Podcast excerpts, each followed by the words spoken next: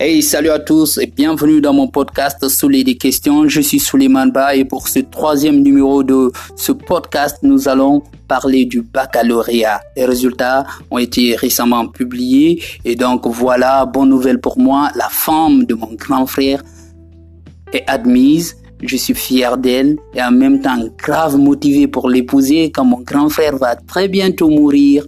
Je n'ai vraiment pas le temps de polémiquer avec les féministes et soi-disant fatalistes par rapport à cette tradition que j'approuve tant que ce sont mes aînés qui acceptent de partir en premier. Gare à mes petits frères d'émettre les mêmes vœux. Vous vous rendez compte que c'est le bac qu'elle a eu, un examen de, tolérance zéro interdisant le moindre mouvement au risque de prendre une balle dans la tête le bac, un diplôme que Touré toute sa vie n'a jamais eu malgré son œuvre si riche vous rendez-vous compte? Un bac avec un taux d'échec de 75% Oh, et des épreuves plus difficiles que faire élire Selouda Lendia, le président de la République. Ce bonheur fou que sa réussite me procure est sans prix, parce que moi, j'avais échoué le baccalauréat deuxième partie en 2006.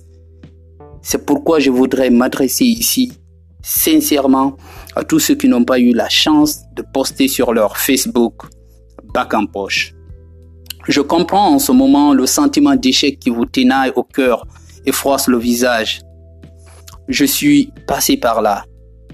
Je rumine ce beau souvenir qui me rappelle encore cette petite voix qui sifflait si fort dans ma tête, me traitant de toto et de vaurien. Je vous conseille de ramasser votre confiance, de la dépoussiérer avant de la porter de nouveau. Vous n'êtes pas éliminé de la compétition de la vie, vous avez juste perdu un match et c'est tout. Nombre de vos grands frères aujourd'hui, ces mégalomanes, vous, vous refont leur CV en, en inventant de belles fables, de légendes autour de leur parcours scolaire, alors que ce sont des personnes en réalité qui contribuaient de l'argent en salle d'examen pour acheter la générosité des surveillants mal placés et mal payés on copiait par-ci, on trichait par-là, on demandait montre-moi et tous armés de docu. Sans oublier que beaucoup étaient repêchés. Sinon, comment comprendre que Makanera se targue d'avoir été un élève brillant en Guinée Comment avec un niveau comme celui de Baidi Haribo peut-on devenir vice-gouverneur de la Banque centrale de Guinée? Combien de journalistes sont-ils incapables d'écrire une phrase correcte?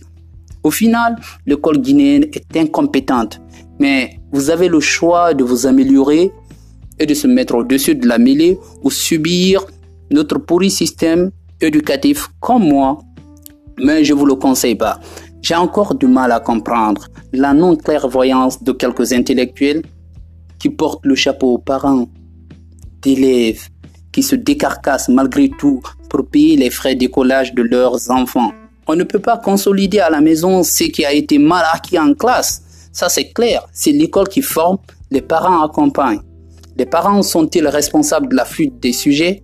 Au-delà de tout ce désastre scolaire, le chômage des cerveaux qui ont mouillé la tenue pour obtenir des diplômes n'encourage aucun gamin témoin de cette réalité triste de s'investir dans les études. Monkey Si, Monkey Do. Bon, ça c'est la chanson préférée de ma fille de un an. Fin de ce numéro de podcast sur les questions disponible désormais sur toutes les plateformes de distribution de podcasts, Google Podcast, Radio Public, Spotify, Anchor et bientôt sur Apple Podcast. Restez positifs. À très vite.